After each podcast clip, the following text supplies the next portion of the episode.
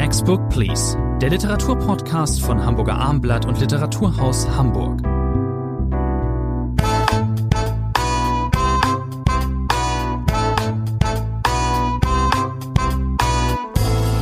Erste Folge 2023, Next Book Please. Mein Name ist Thomas Andri. Im Podcast-Studio des Hamburger Abendblatts ist Professor Dr. Rainer Moritz. Herzlich willkommen 2023, lieber Herr Moritz. Ich schließe mich den besten Wünschen an. Ja, vielen, vielen Dank. Wir haben heute drei aktuelle Romane. Wir besprechen Simon Strauß Novelle zu zweit, erschienen bei Klett Cotter. Wir äh, besprechen Dernas Piotras äh, Unberechenbar erschienen in einem neuen Verlag. Wie heißt der, Herr Moritz? Muss mich konzentrieren. Kiona Verlag. Fragen jetzt bitte nicht, was Kiona bedeutet. Ich habe versucht, das nachzuschauen, habe es aber gestern auf die Stelle nicht gefunden. Es ist einfach der neue Kiona Verlag. Und wir freuen uns, dass es ihn gibt, denn die schreiben ja gut, gleich ein gutes Programm. Und als äh, dritten Titel, mit dem fangen wir heute auch an, äh, einen äh, sehr prominenten Autor auf gewisse Weise aus unserem Nachbarland Frankreich, Mohamed Sar.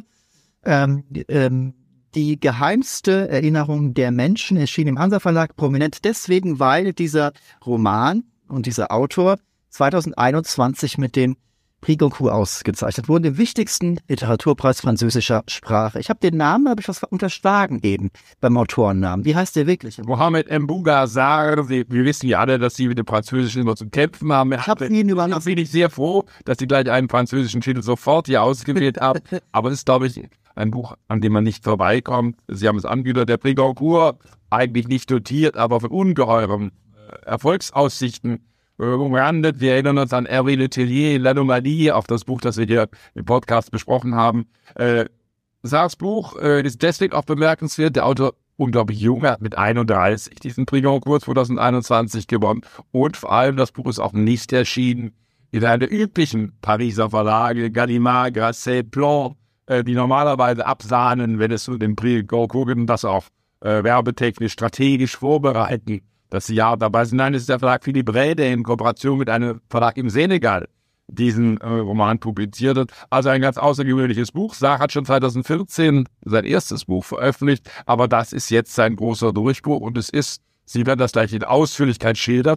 Ein kompliziertes oder komplexes Buch, darüber kann man streiten, aber ein ganz außergewöhnliches Buch, auf jeden Fall übersetzt, dass wir das nicht vergessen, von Holger Fock und Sabine Müller, einem ganz erfahrenen Duo, äh, die ganz häufig zugange sind, wenn es um französische Literatur geht. Sie haben es eben schon gesagt, einer der jüngsten Autoren, die diesen Preis jemals gewonnen haben und der erste Senegalese. Und das spielt auch eine Rolle in diesem Roman. Sie haben eben gesagt, komplex. Ja, es ist komplex verschachtelt, aber dennoch ähm, sehr süffig zu lesen. Das ist ein Stilmix, es kommen viele, es ist vielstimmig, es kommen viele verschiedene ähm, Personen zu Wort und es gibt auch verschiedene äh, erzählerische Mittel, die der Autor einsetzt. Um was geht es? Es geht, ja, eigentlich ist es ein, ein, ein, ein, ein Meta-Roman, es ist ein Roman über einen Roman. Der Ausgangspunkt ist es für einen einen senegalesischen Studenten in Paris vorfinden, der eigentlich äh, promovieren sollte, will lieber Schriftsteller werden, hat einen Roman veröffentlicht und hat, er hat eine, äh, ein Spleen, er hat äh, eine große Leidenschaft, eine Passion. Ähm, er stieß auf einen Autor, der 1938, also Jahrzehnte, die Erzählgegenwart ist jetzt äh, äh unserer Jetztzahl. 2018, Fußball-Weltmeisterschaft. Genau, 2018. die kommt vor, stimmt, äh, Frankreich Weltmeister. Und ähm, der stößt auf einen Autor, oder stieß er schon vorher, der 1938 äh, ein Buch veröffentlicht hatte, das äh, wirklich für Furore sorgte, aber dann schnell von der Bildfläche verschwand, verschwand sowohl das Buch als auch der Autor.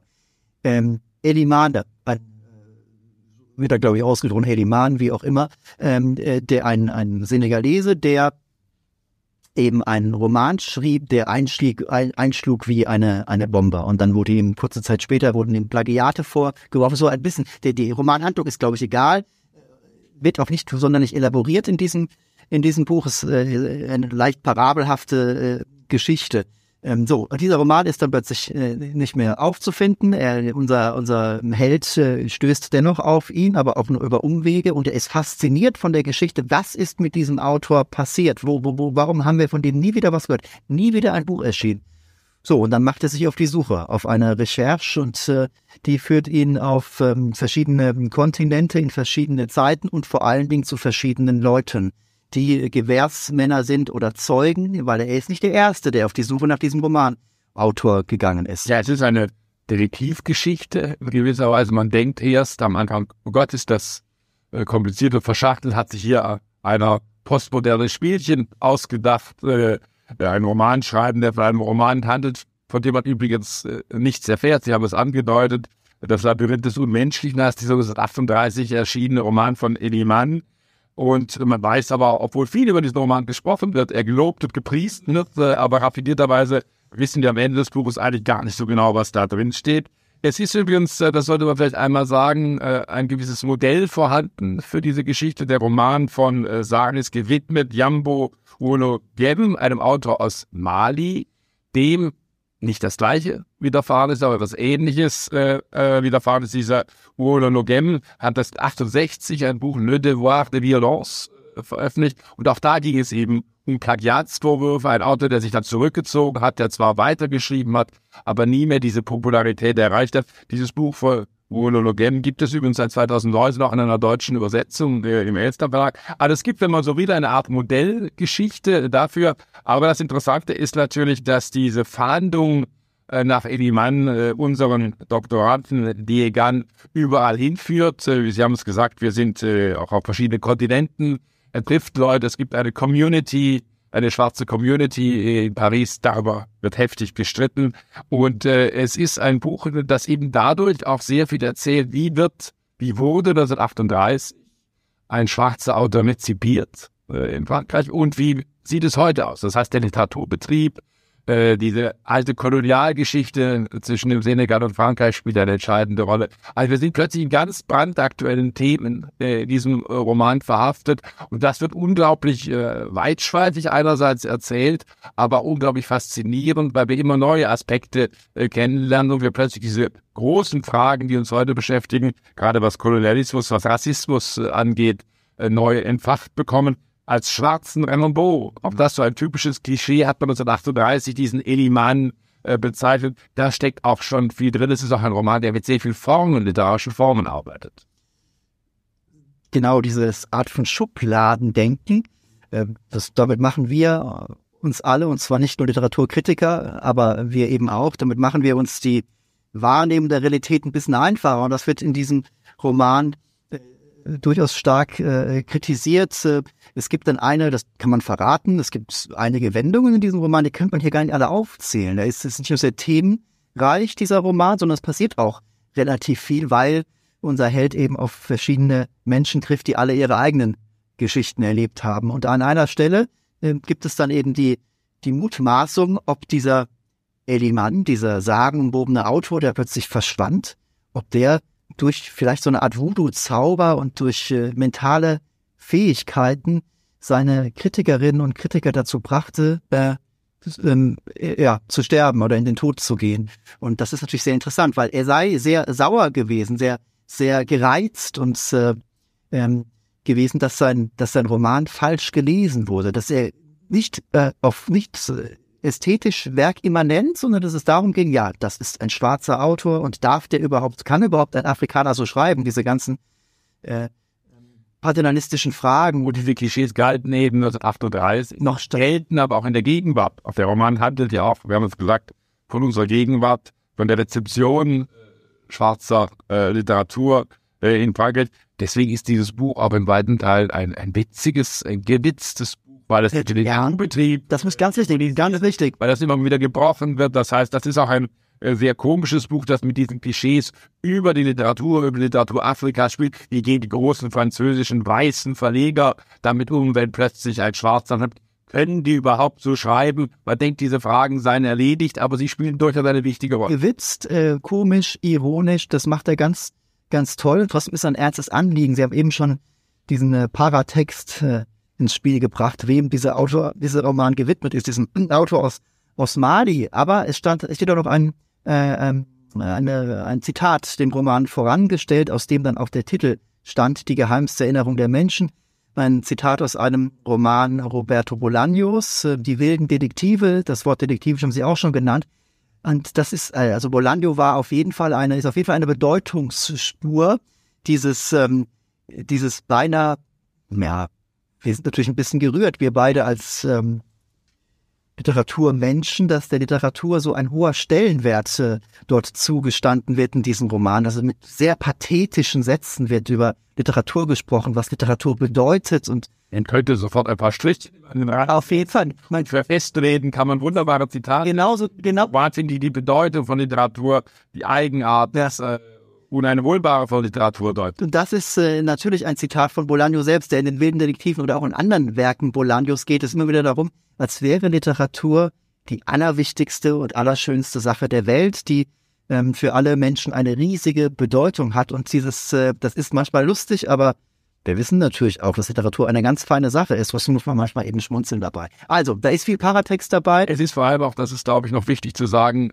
sehr viel internationaler Paratext dabei. Das heißt, das ist ein Roman, der natürlich auch von Senegal handelt, der von Frankreich handelt, von der Immigration äh, nach Südamerika handelt. Aber der Name Bolaño deutet das an. Wir haben eben auch ein Anspielungsgeflecht da spielen große europäische Schriftsteller, da spielt Borges eine wichtige Rolle, Gombrowicz spielt eine wichtige Rolle. Das heißt, wir haben ein Netz auch von Anspielungen, äh, mit denen hier gearbeitet. Interessant. Das ist ein großer Weltroman, den wir hier vorhaben, der mit Weltromanen, mit anderen Weltromanen spielt. Wenn ich mich nicht täusche, taucht auch der Name Karl Jaspers aus. Ich bin mir gerade nicht sicher. Also ein deutscher Philosoph, der heute nicht mehr jedem etwas sagen muss. Es kommt, es gibt auch eine deutsche Spur. In einer, in der Vergangenheit äh, äh, traf äh, der Verleger von unserem Liman, diesem, diesem Autor, der verschwunden ist, traf auf einen Nazi-General in äh, Paris, der wiederum mit Ernst Jünger gut bekannt war, aber auch irgendwie an Ernst Jünger äh, erinnert. Also da ist wirklich sehr, sehr viel drin und ähm,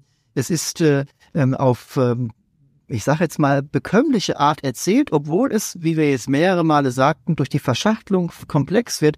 Man liest es aber trotzdem sehr zügig und weil man auch sehr gebannt ist. Es gibt ja auch einen Aspekt des Suspense, weil man fragt sich, taucht der Autor in irgendeiner Form noch auf? Was ist die Geschichte eigentlich? Wir haben längst nicht alle Personen genannt, die die Roman Frauen spielt auch eine wichtige Rolle. Frauengeschichten spielt. Gut, dass Sie das noch sagen. So ist es in der Tat.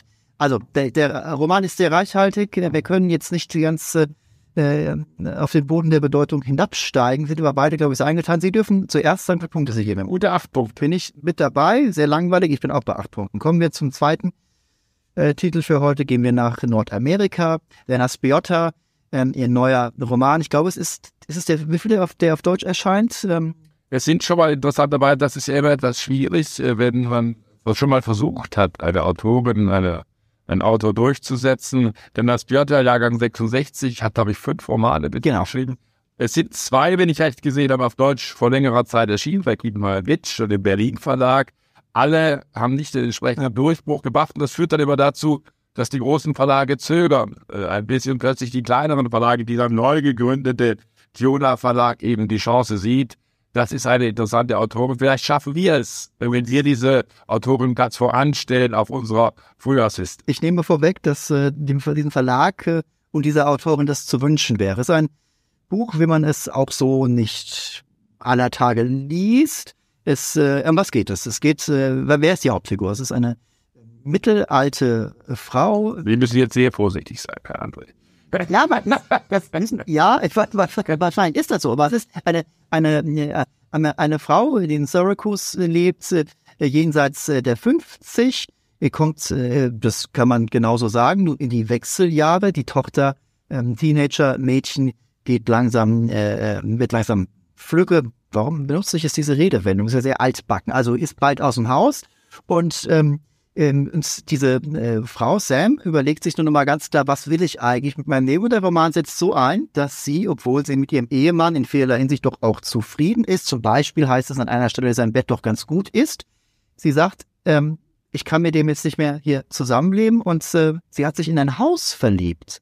Ähm, ein sehr runtergerocktes, älteres Haus, das im dem, der mittelgroßen Stadt, äh, in der sie lebt, äh, dort im Zentrum liegt, also das kennt man ja aus, gerade aus äh, nordamerikanischen Städten, dass die Innenstädte etwas ausbluten und dass dann dort eher Problembezirke entstehen. So ist es hier auch. Und sie zieht trotzdem dorthin. Das Haus, sie bringt das nicht wirklich auf Vordermann. Das wird nicht renoviert. Äh, und ähm, dann lebt sie dort alleine und hat sozusagen ein neues Leben begonnen. Lernt, äh, macht neue Bekanntschaften, auch im Internet.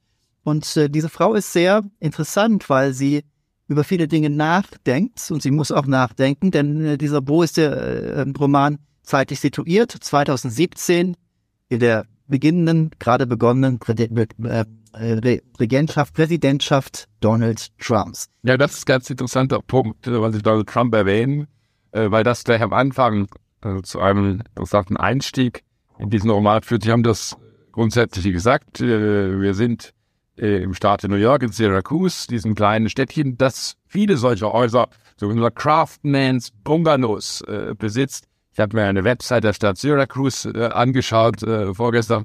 Die sind ganz stolz darauf, dass dieser Roman bei ihnen spielt. Äh, die Autorin Spiotta hat auch auf reale äh, Häuser, auf romane Läden zurückgegriffen.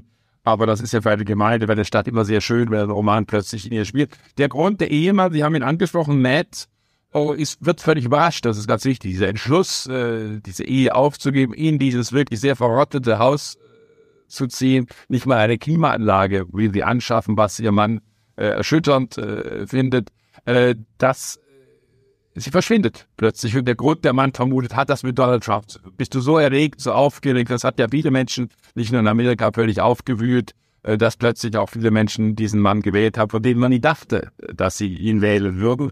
Aber es ist ein Roman, der vor einem neuen Lebensabschnitt hat. Das ist ein ganz klassischer, das ist nicht so häufig anzutreffen, Roman über die Menopause, über die Wechseljahre, über die körperlichen Veränderungen, über die seelischen Veränderungen, die das äh, für diese Frau, die da 50 ist, mitbringt.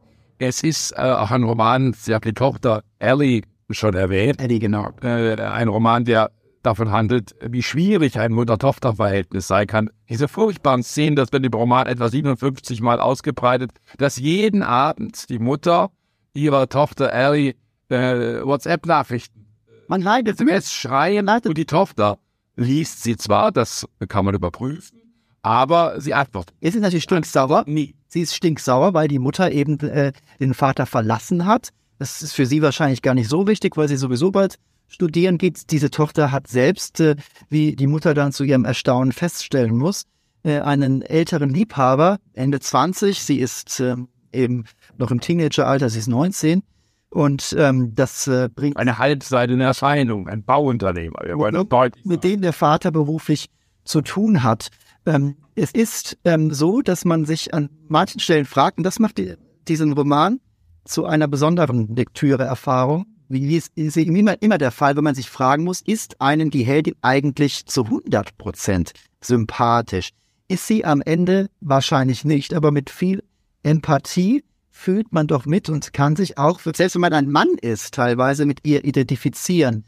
Ähm, sie hat ja die eigentlich ähm, sehr fragwürdige ähm, Haltung immer an den Tag gelegt, von der sie auch berichtet. Und zwar übrigens äh, sehr selbstreflektiert berichtet, dass sie ihrer Tochter immer hinterhergestiegen ist, in, als sie noch jünger war. Sie ist in die Mall gefahren, um ihre Tochter und ihre, deren Peer Group, deren Clique zu beobachten. Was treiben die denn so? Also eine, eine Helikoptermutter. Hey, du zu tracken. Sie hat versucht zu sagen, ihr nachzuspüren, sie zu tracken. Das weiß sie alles. Sie liebt ihre Tochter über alles. Natürlich auch ein, wirklich ein der dann auch teilweise ergreifender Roman über eine, eine Mutterliebe. Sie liebt ihre Tochter über alles und das ist eben der Grund. Und der Roman erzählt auch davon, wie diese Tochter und Mutter sich wieder annähern. Und sie, der Roman erzählt auch von der Beziehung unserer Sam zu ihrer eigenen Mutter, die ernsthaft erkrankt ist und ähm, ist so ein, äh, so, so ein ähm, äh, Tryptychon wäre jetzt übertrieben. Nein, es sind aber drei Frauenfiguren, drei Generationen die, die uns auch die Perspektiven bilden. Das heißt, der Roman wächst. Genau. Wollten wir sagen, in den Kapiteln immer wieder die Perspektive. Wir haben Sams Perspektive, wir haben aber auch dann die Tochter, äh, die zu Wort kommt. Und äh, wir haben am Ende auch noch eine ganz andere Figur, die eine wichtige Rolle spielt, denn Sam hat einen Job in einem Clara Lewis Haus. Clara Lewis eine fiktive Figur. Es gibt wohl auch dafür ein Vorbild in Syracuse. Eine Frau, die im 19. Jahrhundert als Frauenrechtlerin in gewisser Weise gewirkt hat, aber auch für kontrollierte Eugenik war. Also eine Frau, die mit äh, bestimmten das kann ich nicht Themen belastet deswegen auch sehr umstritten. Gab es die dort arbeitet? Gab es die nicht wirklich? Also auch in diesem.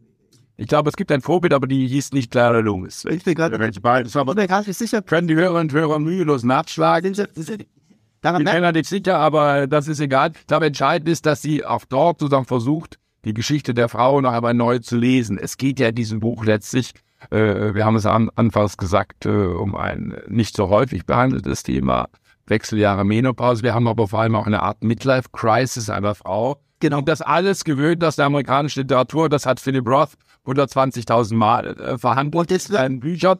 Hier wird es endlich, kann man sagen, aus weiblicher Perspektive geschrieben. Das macht diesen Roman erst einmal ungewöhnlich. Und aber teilweise auch wirklich auf fulminante Art und Weise. Ich habe das äh, mit äh, offenem Mund teilweise gelesen.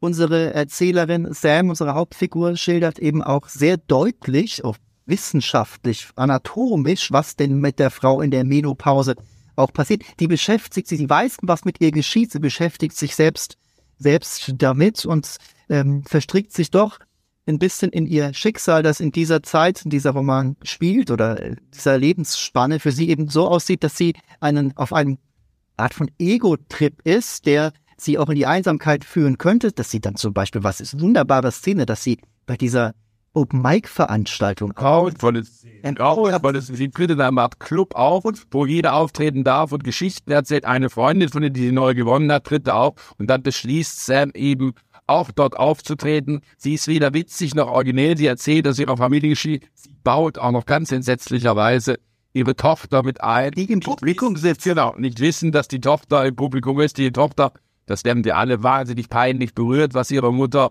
dort macht. Das Publikum ist wahnsinnig gelangweilt von dem, was Sam dort auf der Bühne zu erzählen. Aber auch das ist eine Art altmodisch gesprochen von Selbstfindungsprozess, den diese Frau durchläuft, durchlaufen will. Ich will das hier machen, auch wenn ich selber weiß, dass ich eigentlich etwas Unmögliches tue.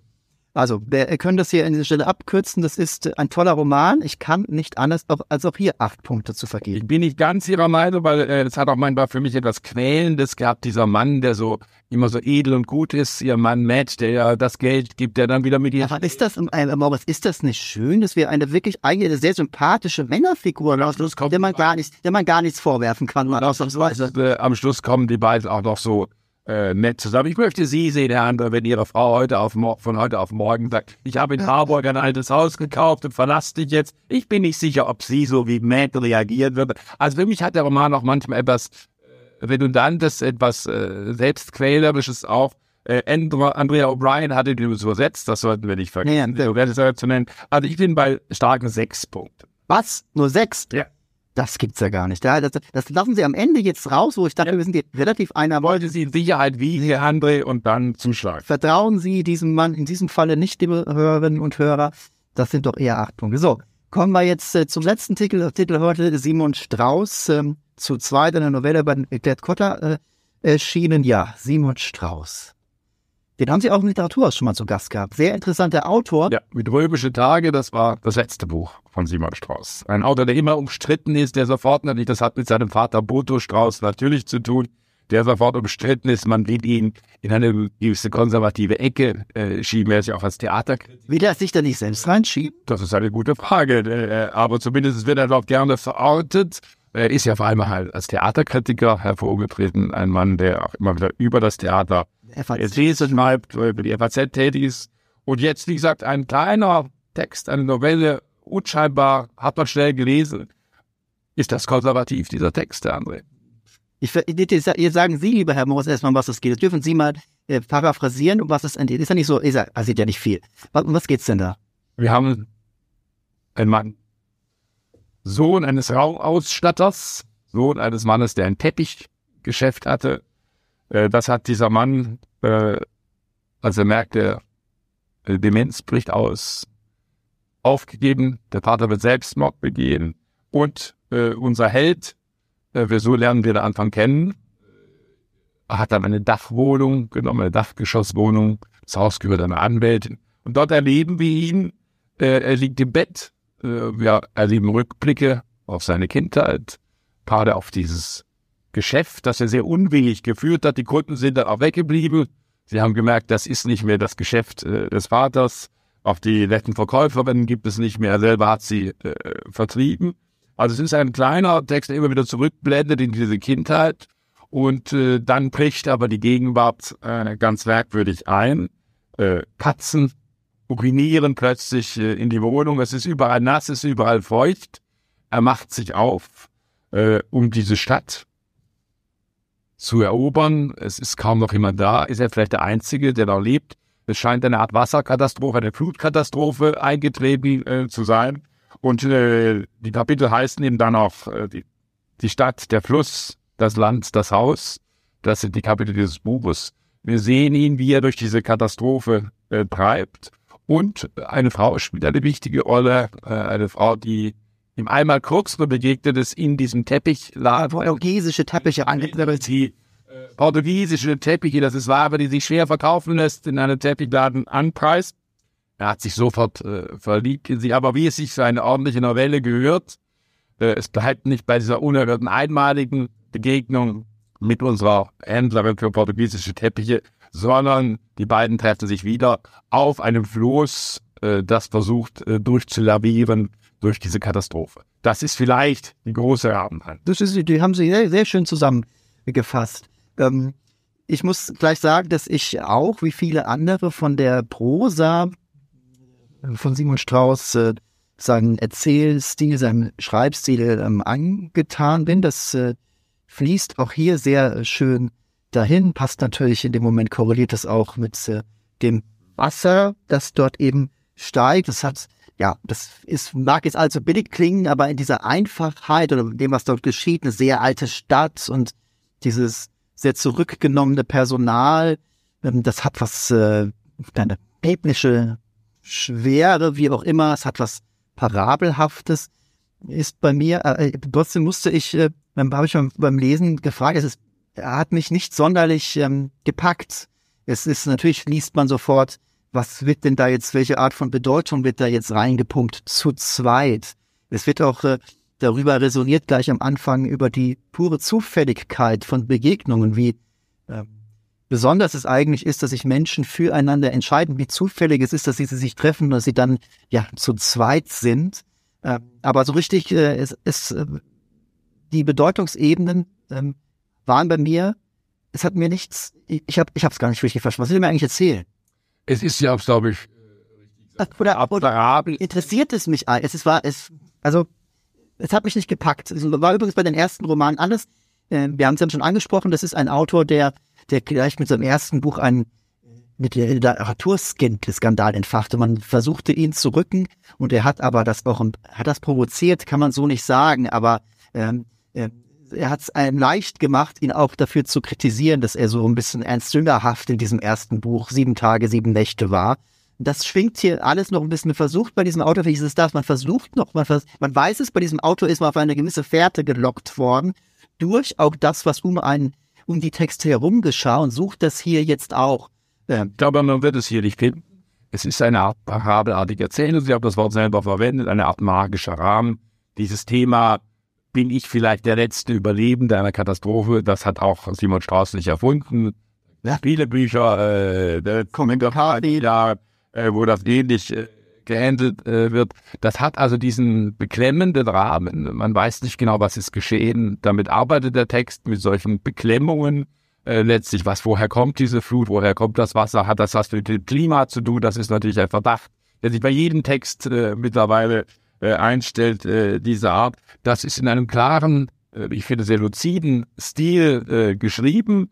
Äh, es ist vor allem ein Buch über Dinge. Das ist, glaube ich, ein wichtiges Motiv äh, dieser kleinen Geschichte, dass der Erzähler, dass äh, dieser Mann immer mehr feststellt, ich, mehr und mehr wandte er sich den Dingen zu, heißt es an einer Stelle. Das heißt, das andere interessiert ihn gar nicht mehr. Er äh, schaut verliebt seine Taschenlampe an, beschwert sie rätselhafterweise mit Butter äh, und äh, beobachtet die Dinge. Also die Menschen interessieren ihn. So scheint es äh, gar nicht mehr. Aber dann äh, und das hat natürlich damit zu tun, dass Simon Strauß ein Autor ist, der äh, mit der deutschen Literaturgeschichte, mit der Kulturgeschichte, auch der Romantik stark vertraut ist, auch mit dem 18. Jahrhundert vertraut ist. Es ist im Buch ein Motto von Matthias Claudius äh, vorangestellt, das wird im Text selber auch äh, noch einmal zitiert. Äh, da ist, Sie kennen das Zitat Anne, weil unsere Augen sie nicht sehen, dieses berühmte Liedzitat äh, von Matthias Claudius. Und das geht, darum geht es natürlich. Es geht um die Dinge, die wir nicht sehen, die nicht erklärbar sind, die etwas magisch Unheimliches haben. Und der Titel, Sie haben es am Anfang gesagt, zu zweit deutet darauf hin, es ist der Versuch, äh, einen Text zu schreiben, der diese Einsamkeit überwindet, indem diese Frau und dieser Mann eben am Schluss zusammenkommen. Ja, das ist halt alles sehr pathetisch auf eine Art und Weise. Ich will, will auch nicht sagen, ich will nicht, will nicht sagen kitschig. Ja, der Schluss ist schon etwas bedenklich, muss ich sagen. Naja. Kapitel, als die beiden im Haus sind und die Schneeflocken plötzlich durch das offene Dach hineinwehen, da ist für mich etwas zu viel aufgetragen worden, das ist zu dick aufgetragen. Äh, aber ansonsten kann man erkennen, das Muster, was uns diese Geschichte erzählen will, eben auf gut beieinander finden. Das muss man nicht mögen, das muss man nicht nachvollziehen, das kann einem, wie Sie es gesagt haben, kalt lassen. Die, die ähm, sich dran, ja, vielleicht mich eher kalt gelassen, dass, ähm, dass dieses, die, die sich dran reiben wollen, die werden sich schon wieder daran stören können. Ja, das ist ja dieses urdeutsche, romantische, ja, der Strauß und das ist ja wieder sein, sein Thema. Ähm, das, ähm, da findet man dann doch eben, ich widerspreche dem, was ich vorhin sagte, das ist so schon relativ klar. Ich hätte, wenn man mir diesen Text vorgelegt hätte, ohne mir den Autor zu nennen, wäre ich durchaus auf Simon, hätte ich schon auf Simon Strauß kommen können. Übrigens, was ich noch ähm, anführen möchte, was ich toll finde, ist ein, ein Zitat eines unserer Kollegen, das äh, ein, ein, äh, ein Blurb, ein, das hier äh, mit diesem äh, Buch gereicht wird, was äh, dieser Autor, was der schreibt ein bisschen wie Musil, sagt unser Kollege, das sei und es sei gelebter Essayismus. Das Zitat habe ich jetzt gar nicht verstanden. Ich habe das auch gelesen. Das ist ein bisschen hochgegriffen, äh. Damit das muss man. Gelebter Essayismus. Das ist halt so ein Text, diese Novelle äh, einfach tiefer hängen. Es ist der Versuch, eine Lebensparabel zu schreiben, ein Text über Einsamkeit.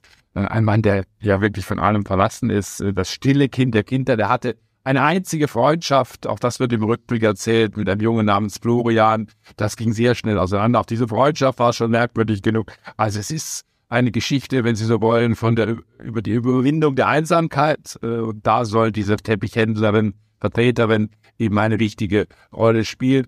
Das ich weiß, ist für mich ein unspektakulärer Text und ich würde ihn ideologisch gar nicht. Aber ich weiß nicht, ich weiß aber nicht, ob das so für mich so funktioniert hat. Einerseits, das habe ich schon verstanden, dieses, ähm, dieses ähm, äh, paarweise, wie, wie wird ein Einzelner ähm, eben zum sozialen Wesen? Äh, ganz klar natürlich auch, indem er sich, äh, indem er sein Ebenbild findet oder den, den Menschen, mit dem er zusammen sein möchte, aber muss braucht es da dieses äh, ähm, apokalyptische Setting? Das ist, äh, das hat für mich alles nicht so ganz funktioniert. Das ist für mich klar, das bisher schwächste Buch, der schwächste Text von Strauss, einem Autor, dem ich zugestehe, dass er Interesse interessant ist. Ich gebe trotzdem diesem Werk nur fünf Punkte. Ich bleibe bei sechs Punkten. Das war die neue Folge von Next Book Please.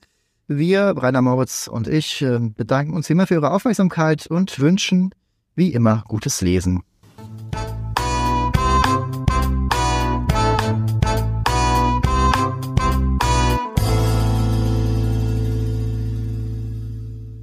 Weitere Podcasts vom Hamburger Abendblatt finden Sie auf abendblatt.de slash podcast.